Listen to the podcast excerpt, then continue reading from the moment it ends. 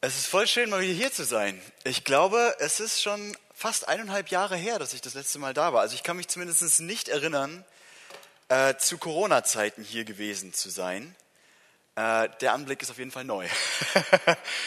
es ist aber super schön, endlich mal wieder zu predigen vor Leuten, denen ich tatsächlich ins Gesicht schauen kann und nicht nur einfach in irgendeine ähm, Computerkamera.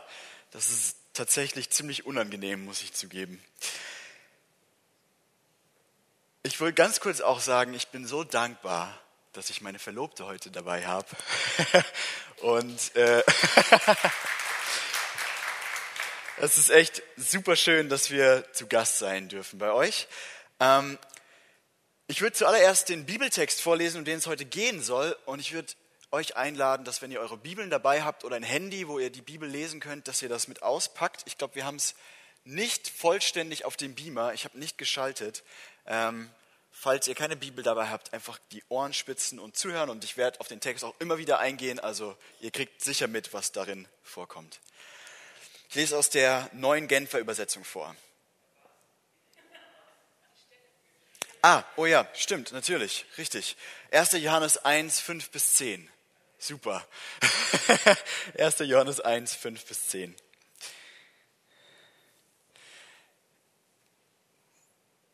Die Botschaft, die wir von Jesus Christus empfangen haben und die wir an euch weitergeben, lautet, Gott ist Licht.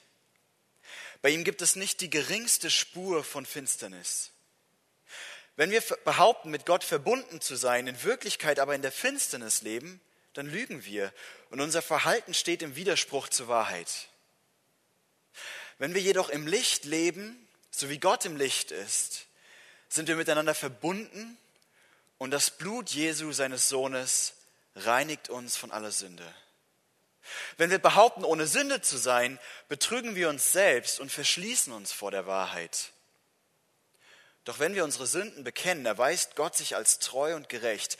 Er vergibt uns unsere Sünden und reinigt uns von allem Unrecht, das wir begangen haben.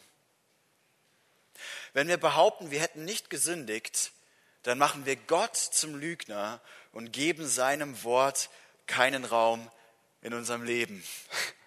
Harter Tobak.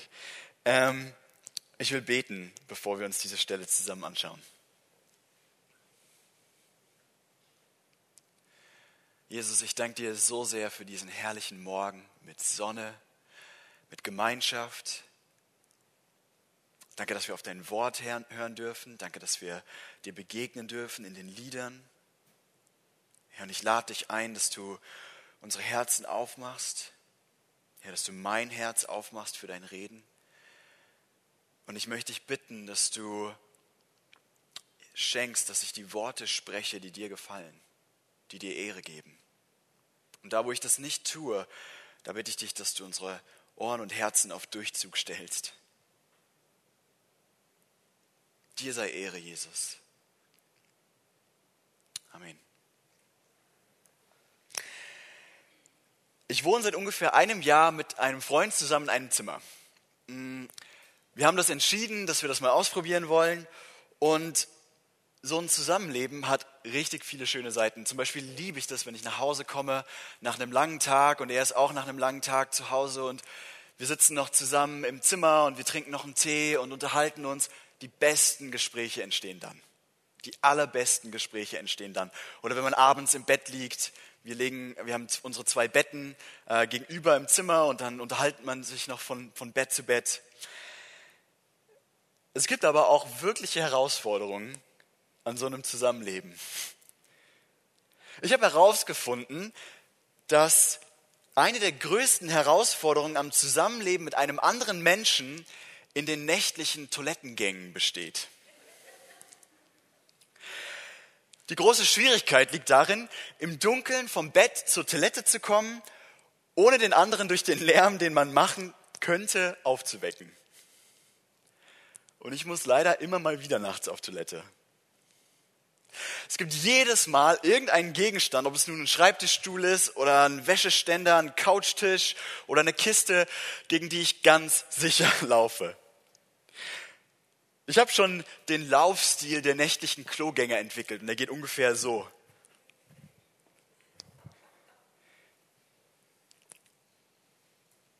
Ich habe mal meinen Mitbewohner gefragt, ob es ihn eigentlich stört, dass ich nachts auf die Toilette gehe und immer mal wieder gegen irgendwelche Gegenstände laufe.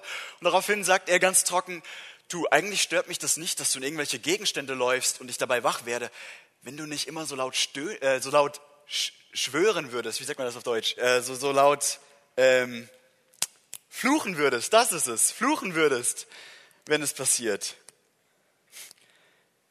Ich glaube, das ein oder andere Ehepaar unter euch kann bestimmt ein Lied davon singen. Die Dunkelheit ist eine wirkliche Herausforderung für Menschen. Wenn wir nichts sehen, dann stoßen wir uns an allerhand Gegenständen. Und wie gut ist es da, dass Johannes in seinem ersten Brief gleich zu Anfang schreibt, die Botschaft, die wir von Jesus Christus empfangen haben und die wir an euch weitergeben, lautet, Gott ist Licht. Gottes Licht. Bei ihm gibt es nicht die geringste Spur von Finsternis. Als ich diese Predigt vorbereitet habe, habe ich überlegt, das nächste Mal, wenn ich nachts auf Toilette muss, werde ich vorher beten, Gott, du hast gesagt, dass du Licht bist. Also hilf mir, in dieser Dunkelheit irgendwie zur Toilette zu kommen. Theologen haben sich viele Gedanken darüber gemacht, was diese Aussage meinen könnte, dass Gott Licht ist. Es gibt da ganz viele verschiedene Ideen, wenn man in die Literatur reinschaut, in Kommentare reinschaut. Und ich glaube auch nicht, dass diese Ideen sich gegenseitig ausschließen. Natürlich eine der klassischen Deutungen oder naheliegenden Deutungen ist ganz einfach die, dass Gott gut ist. So wie Licht gut ist, wie wir Licht zum Leben brauchen, so ist Gott gut, wir brauchen Gott zum Leben. Und ich glaube, gerade in der damaligen Zeit war das ein extrem machtvolles Bild. In der Zeit, in der es kein elektrisches Licht gab, da war die Dunkelheit wirklich gefährlich. Denn in der Dunkelheit, da gab es wilde Tiere, Räuberbanden und anderes Unheil, das am liebsten in der Nacht aktiv war. Und so können wir diesen ersten Vers, von dem Johannes ja ganz bedeutend schreibt, dass es die Botschaft sei, die wir von Jesus empfangen hatten und die sie nun weitergeben wollen, einordnen. Gott ist Licht. Das heißt, er ist gut. In ihm ist kein Böses, keine Ungerechtigkeit, da ist keine Hinterhältigkeit, kein Egoismus, keine Gier und keine Lust. Er ist das, was die biblische Sprache für unsere Ohren manchmal ein bisschen unvertraut rein oder heilig nennt. Soweit, so gut. Aber ich glaube, dass die Aussage, dass Gott Licht ist, noch so viel mehr bedeutet. Ich liebe, wie der deutsche Theologe Adolf Schlatter das ausgedrückt hat. Hier sein Zitat. Da schreibt er, Gott ist Licht. Und es sagt uns nicht bloß, wie er für sich ist, also dass er gut ist, dass er rein ist, dass er heilig ist, dass er ewig ist und so weiter, sondern zugleich, wie er sich uns gegenüber verhält und was er uns tut. Das Licht strahlt in die Welt hinaus und sein Werk ist zu scheinen. Es ist nicht hell, sondern es macht alles hell. Denn es geht in unser Auge ein und versetzt uns selbst in die Helligkeit. Und das Bild ist eigentlich ganz einfach. Es ist so, wie wir nur mit Hilfe von Licht sehen können. So wie unser Auge die Sonne braucht oder irgendeine andere Lichtquelle braucht, um irgendwas sehen zu können, so brauchen wir Menschen Gott als unser Licht, um wirklich sehen zu können. Natürlich im übertragenen Sinne. Wir brauchen Gott, damit unser Herz wirklich sehen kann. Gott ist wie die Brille, die mein Papa aufsetzen muss, damit er überhaupt irgendwas lesen kann. Ich weiß nicht, ob ihr das mitgekriegt habt, wenn er hier zum Predigen ist, dann wird der Arm immer länger und irgendwann setzt man die Brille auf. Nur durch Gott werden die Dinge so richtig scharf. Er ist wie die Liebe, durch die man die schönen und guten Eigenschaften des Geliebten oder der Geliebten nur noch heller und schöner strahlen sieht. Wir brauchen Gott, um zu sehen, was richtig und gut ist und Leben bringt. Gott ist wie das Licht, das in der Dunkelheit leuchtet, damit er aufs Klo gehen kann, ohne sich und andere zu verletzen. Er hilft uns, die Unordnung und Hindernisse zu sehen, die unser Herz vielleicht noch verschmutzen und gegen die wir ohne ihn laufen würden. Ohne Gott sind wir blind. Wir tappen im Dunkeln. Wir haben keine Ahnung, was wirklich alles um, herum, um, um uns herum abgeht. und wir werden ganz sicher in irgendwelche Gegenstände laufen. Gott ist Licht. Wie man so schön sagt, die Welt und unser eigenes Leben wird von ihm in ein neues Licht gerückt. Wer von euch kennt den Film Matrix? Okay, ich erkläre euch ganz kurz, worum es in diesem Film geht. Also, es gibt die Hauptperson Neo. Und Neo lebt sein Leben in einer Welt, bisschen, so ein bisschen so ein, so ein vagabunden Leben. Er ist irgendwie, ja, auch so ein bisschen, vielleicht könnte man sagen, illegal unterwegs. Und er macht das, weil er spürt, dass irgendwas an der Welt, in der er ist, nicht korrekt ist. Irgendwas ist hier nicht richtig. Er spürt, dass das irgendwie nicht alles sein kann. Dass die Realität mehr sein muss. Dass es da mehr gibt. Und irgendwann kommt Neo mit dem geheimnisvollen Morpheus zusammen. Morpheus ist ein geheimnisvoller Mann, Vorsitz von einer Geheimorganisation. Und dann gibt es diese ikonische Szene, ist eine, eine der größten Szenen der Filmgeschichte, wo Neo zu Morpheus geführt wird. Diese beiden Personen sich treffen und Morpheus Neo die ganze Wahrheit erzählt. Und er sagt, Neo, eigentlich lebst du in einem Traum. Eigentlich ist alles, was du erlebt hast, dein ganzes Leben, das ist nicht die Realität. Das ist alles Einbildung. Das ist nur in deinem Kopf. Es wird dir vorgegaukelt. Und es gibt eine Realität, für die du aufwachen musst. Und dann kommt diese geniale Szene. Morpheus öffnet seine Hände und hat in seinen Händen zwei Pillen. Eine blaue Pille und eine rote Pille. Und er sagt zu Neo, Neo, du darfst dich entscheiden, du kannst die blaue Pille nehmen. Und du wirst morgen in deinem Bett aufwachen und du wirst alles vergessen haben, was ich dir erzählt habe. Und du wirst dein kleines Leben weiterleben. Es wird dich vielleicht die ganze Zeit weiter, wird es an dir nagen, dass du irgendwie die Ahnung hast, irgendwas ist falsch hier. Aber du entscheidest dich dafür, in der Illusion zu bleiben, in der Dunkelheit zu bleiben. Und dann öffnet er seine andere Hand und er sagt, und hier, Neo, ich habe auch die beiden Pillen richtig, ist die, ist die rote Pille.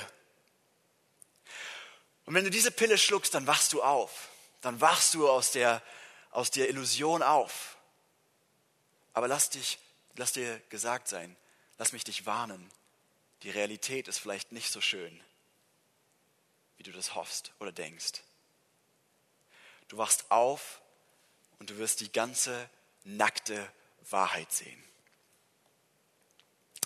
Warum erzähle ich euch von diesem Film, außer dass der Film super toll ist? Äh, ich glaube, was Johannes in den folgenden Versen seines Briefes macht, ist eigentlich genau dasselbe. Johannes zeigt uns zwei Wege, die wir gehen können. Er zeigt uns den Weg der Finsternis, wo wir uns verstecken vor diesem Licht Gottes, das alles hell macht.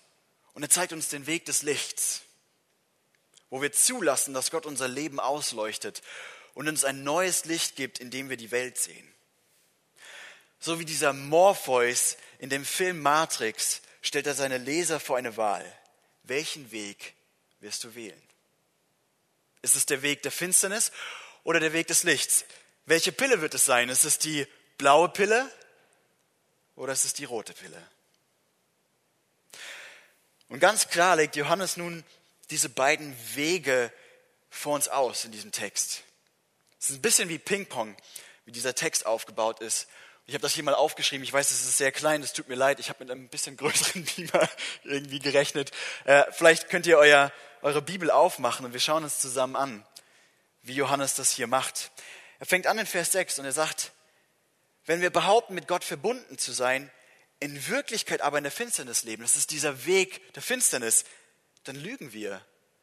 Und unser Verhalten steht im Widerspruch zur Wahrheit. Und dann schaut er sich den anderen Weg an und sagt, aber wenn wir im Licht leben, so wie Gott im Licht ist, dann sind wir miteinander verbunden. Und das Blut Jesu, seines Sohnes, reinigt uns von aller Sünde. Und dann springt er zurück zu dem ersten Weg und sagt, ja, aber wenn wir behaupten, ohne Sünde zu sein, dann betrügen wir uns selbst und verschließen uns der Wahrheit. Wir sind auf dem Weg der Finsternis. Und wieder geht es zurück zu dem Weg des Lichts, zu dem zweiten Weg. Doch wenn wir unsere Sünden bekennen, erweist Gott sich als treu und gerecht. Er vergibt uns unsere Sünden und reinigt uns von allem Unrecht, das wir begangen haben. Und dann geht er zuletzt wieder zurück zu dem Weg der Finsternis. Und er sagt, wenn wir behaupten, wir hätten nicht gesündigt, dann machen wir Gott zum Lügner und geben seinem Wort keinen Raum in unserem Leben. Lass uns gemeinsam diese beiden Wege anschauen. Es gibt also zum einen diesen Weg der Finsternis. Johannes schreibt, dass wir auf diesem Weg sind, wenn wir nach außen behaupten, mit Gott verbunden zu sein, dass alles gut ist, dass alles super ist, dass wir ein super Leben haben. Aber nach innen sieht es ganz anders aus.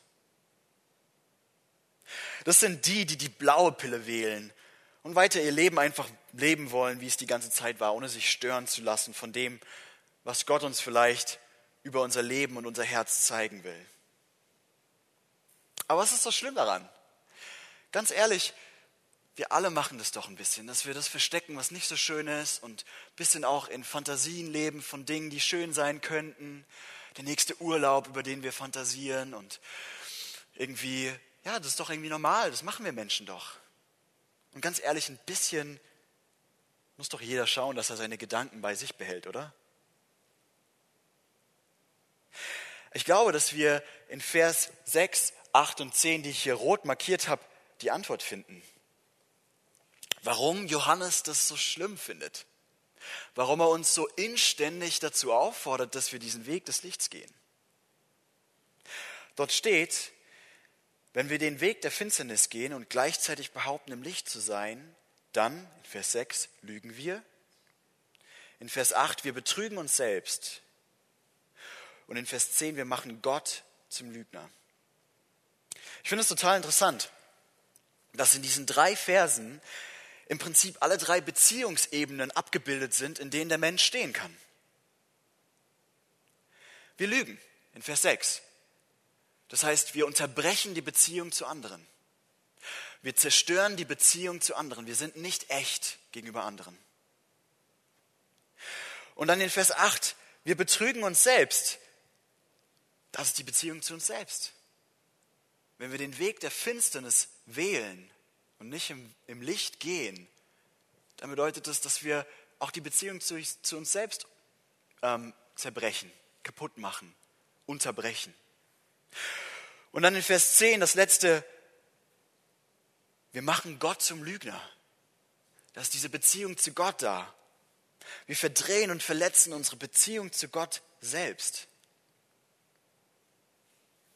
Ich glaube, dass Johannes uns hier ganz klar machen möchte, Leute, der Weg der Finsternis ist der Weg, der Beziehungen zerstört.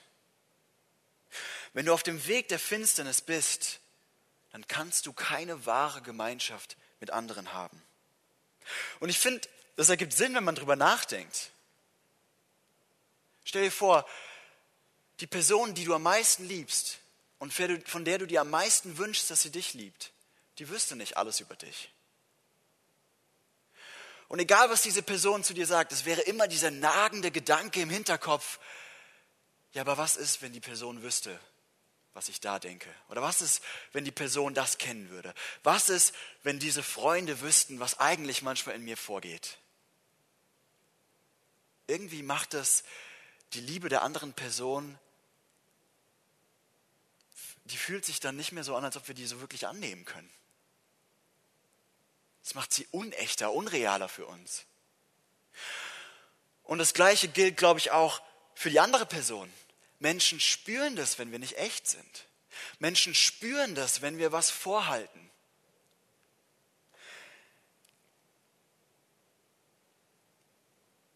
Ich glaube, so viele, so viele junge Leute sind abgeschreckt von der Kirche, von Christen, weil sie das Gefühl haben, da ist ganz viel nicht echt. Ich glaube, wenn wir als Kirche wieder junge Leute erreichen wollen, dann ist das das allererste, was wir machen müssen, ist echt werden in unseren Beziehungen zu Gott und zu anderen und zu uns selbst.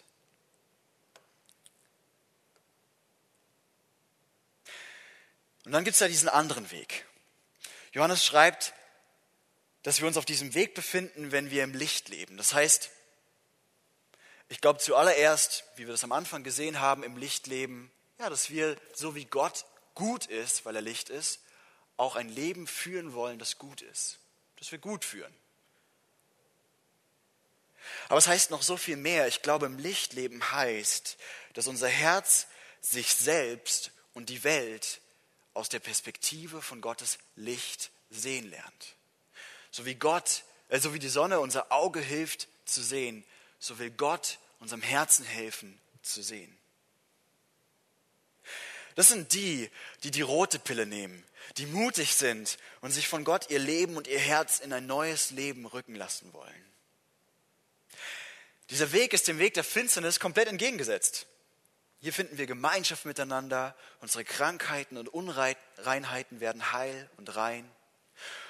Und ich weiß nicht, ob euch das aufgefallen ist, aber es gibt hier ein spannendes Paradox. Der Mensch, der auf dem Weg der Finsternis ist, der behauptet um jeden Preis, dass er ohne Fehler, ohne Sünde ist. Nee, nee, bei mir ist alles okay. Bei mir ist alles gut. Oh, meine Beziehung zu Gott, die läuft. Ja, ja. Und meine Beziehung zu meinem Ehepartner, zu meinen Kindern, alles super. Kriege ich hin. Er behauptet um jeden Preis, dass er ohne Fehler und ohne Sünde ist. Aber wir lesen, dass es der Mensch ist, der auf dem Weg des Lichts ist, der seine, der seine Sünden offen bekennt, der sie offenlegt, dass das der Mensch ist, dem verheißen wird, dass er gereinigt wird. Und der wirklich am Schluss das erhält, was der andere vorzutäuschen versucht. Dass er mal ohne Sünde dastehen wird vor Gott. Johannes, ich finde, das spürt man durch den ganzen Text hindurch. Er will, dass wir den Weg des Lichtes nehmen. Er ist ein Kerl, der die rote Pille liebt. Er weiß, dass die rote Pille, der Weg des Lichts, wahre Gemeinschaft und Freude bringt. Er schreibt einige Verse zuvor, Verse drei und vier. Und warum verkünden wir euch das, was wir gesehen und gehört haben? Wozu das alles? Wir möchten, dass ihr mit uns verbunden seid, Gemeinschaft. Und mehr noch, dass ihr zusammen mit uns erlebt, was es heißt, mit dem Vater und mit seinem Sohn Jesus Christus verbunden zu sein. Gemeinschaft. Und wir schreiben euch diesen Brief, damit wir alle, ihr und wir, die Freude, die Gott uns schenkt, in ihrer ganzen Fülle erleben. Leute, ich glaube, dass dieser Weg des Lichts nicht nur Gemeinschaft bringt, er bringt Freude. Weil es ein Weg ist, wo unser Leben wirklich echt ist wo wir uns an unserem eigentlichen, echten, tatsächlichen Leben freuen können. Und wir brauchen keine Fantasien mehr, um Freude im Leben zu erfüllen. Wir brauchen nicht mehr darüber zu fantasieren, wie gesagt, wo wir als nächstes in den Urlaub hinfliegen oder was wir machen, wenn das mit Corona alles vorbei ist oder so.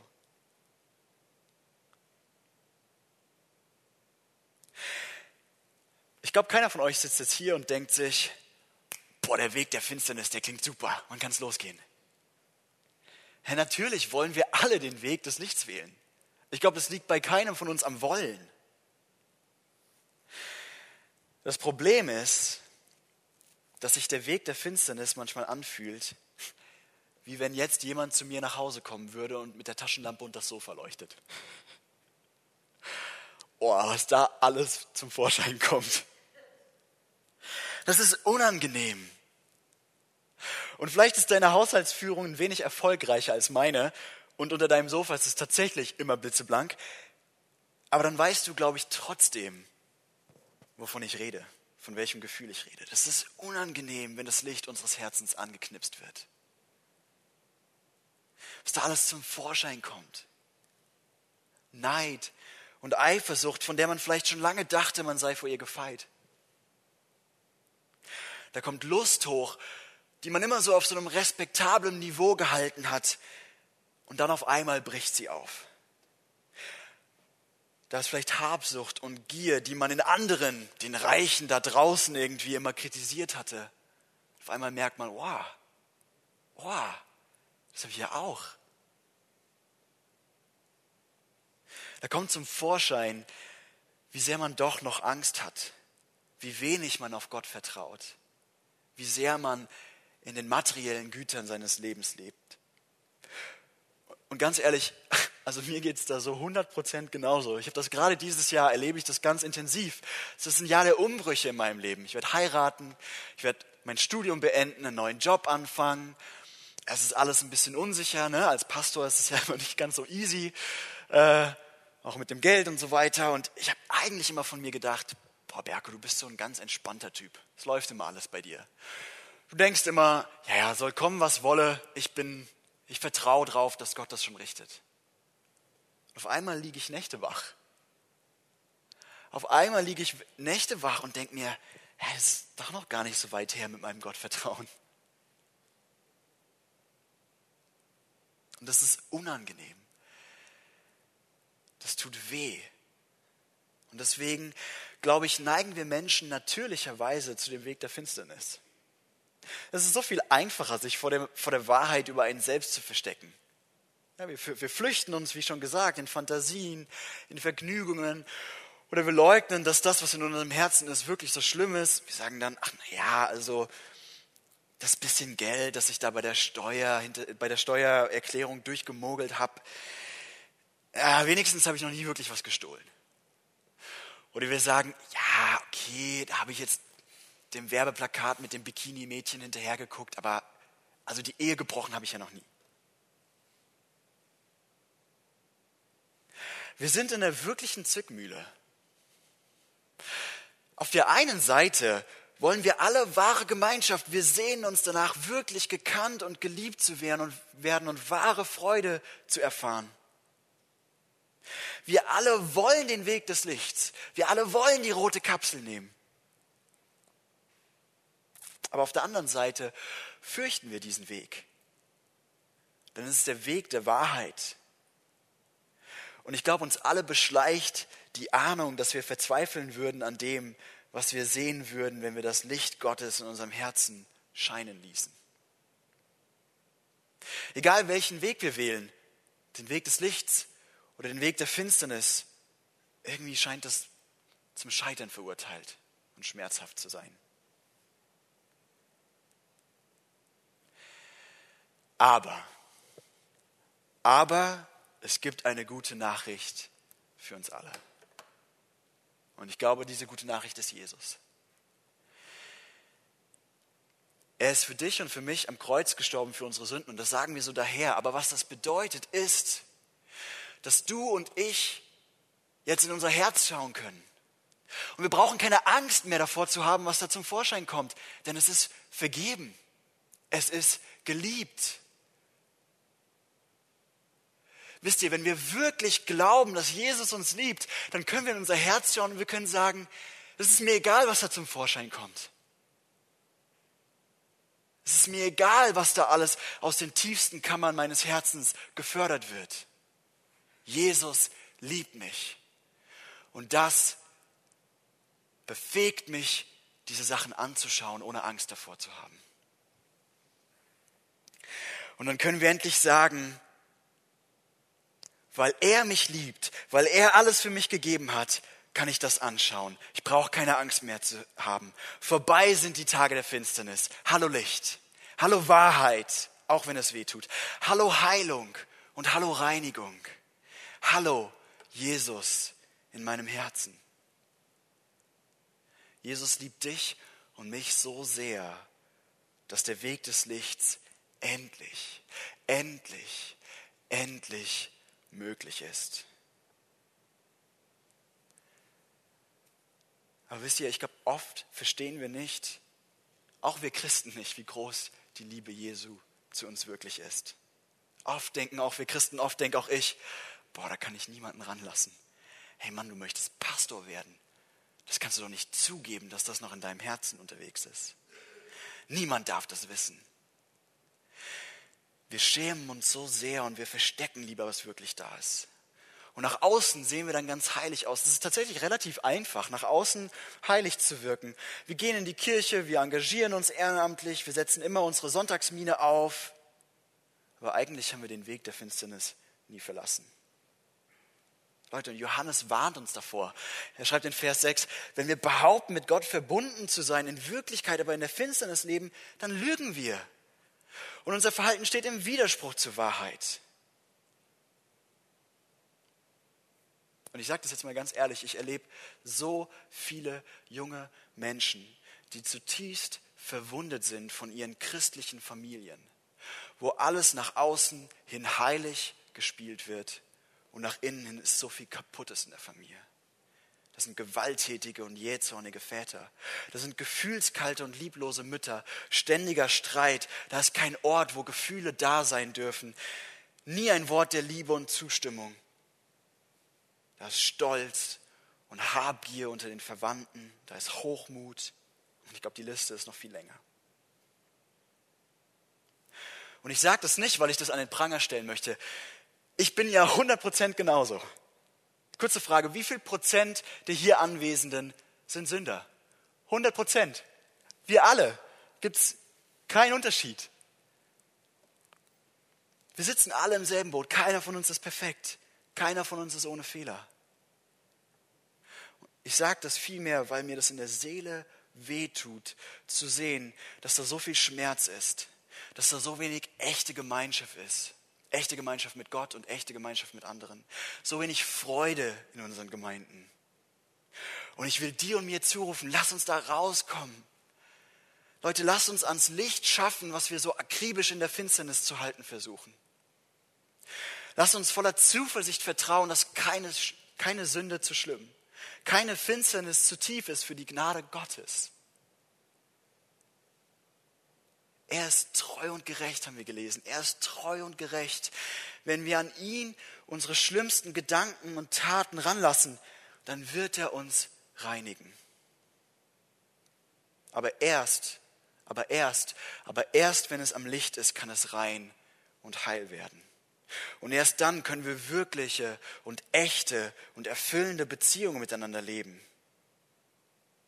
Das ist eine Entscheidung, die wir jeden Tag neu treffen müssen. Wenn du einen Fehler gemacht hast auf der Arbeit und es wäre so einfach, das zu vertuschen oder jemand anderem in die Schuhe zu schieben, welchen Weg wirst du wählen? Den Weg der Finsternis oder den Weg des Lebens? Wenn deine Kinder etwas an dir kritisieren und du irgendwie weißt, oh, vielleicht haben sie da einen Punkt, welche Pille wird es sein? Die blaue oder die rote? Meine Verlobte erinnert mich immer mal wieder daran, dass ich ein aufgeblasener Gockel sein kann. Hey, welche Pille wird es sein, Berko? Die blaue oder die rote? Wenn Gedanken der Lust kommen und du versucht bist, oder wenn du in der Sucht drin hängst, Pornografie, Alkohol, was auch immer, welchen Weg willst du gehen? Den Weg der Dunkelheit, wo du das versteckst? Oder den Weg des Lichts, wo du das ans Licht bringst? Wo du das bekennst, wo du dir Hilfe suchst wo du in Gemeinschaft sagst, Leute, das ist noch nicht okay in meinem Herzen und ich brauche da Hilfe.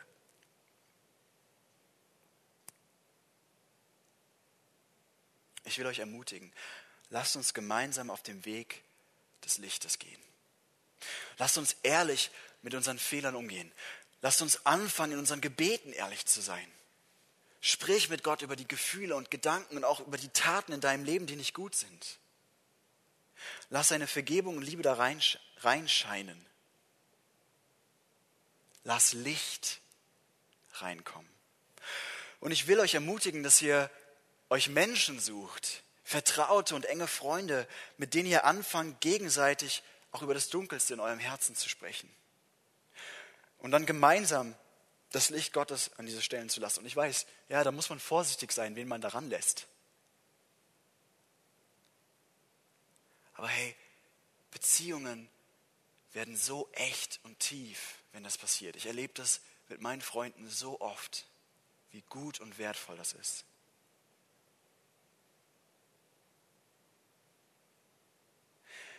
Lasst uns eine solche Gemeinschaft haben, die nur möglich ist, weil wir den Weg des Lichtes gehen. Und diesen Weg des Lichtes, den können wir nur gehen, weil Jesus dich, weil Jesus mich wirklich echt und innig liebt. Ich will beten. Jesus, ich danke dir so für deine Liebe und ich danke dir, dass wir den ganzen Mist in unserem Herzen bei dir abladen dürfen, dass das offengelegt werden darf. Dass wir echt sein dürfen vor dir. Jesus, du bist der Freund der Sünder. Und egal wie zerbrochen wir sind, egal wie sehr wir denken, boah, dafür muss ich mich schämen, du bist größer. Du bist Liebe. Dich kann das nicht abschrecken. Du hast es schon lange gesehen, bevor wir uns jemals gewahr werden, was in uns alles abgeht. Und du liebst uns. Wenn du uns anschaust, dann ist dein Blick voller Feuer, voller Liebe, voller Güte, voller Zärtlichkeit. Und ich danke dir dafür. Herr, und ich bete, dass du unsere Herzen aufmachst auf diesen Weg des Lichts. Und ich bete für jeden Einzelnen hier, der vielleicht genau konkret auch weiß, was, was noch nicht gut ist und was vielleicht ans Licht muss, wo Hilfe gesucht werden muss, wo wir echt sein wollen. Jesus, wir können das nicht ohne dich, ohne deine Liebe, ohne die Kraft, die du uns dafür gibst. Und ich bete, dass du uns ausstattest mit dieser Kraft. Dass du uns diese Liebe deutlich machst. Da, wo wir sie noch nicht spüren, da, wo wir sie noch nicht wissen, da, wo wir dieser Liebe noch nicht vertrauen.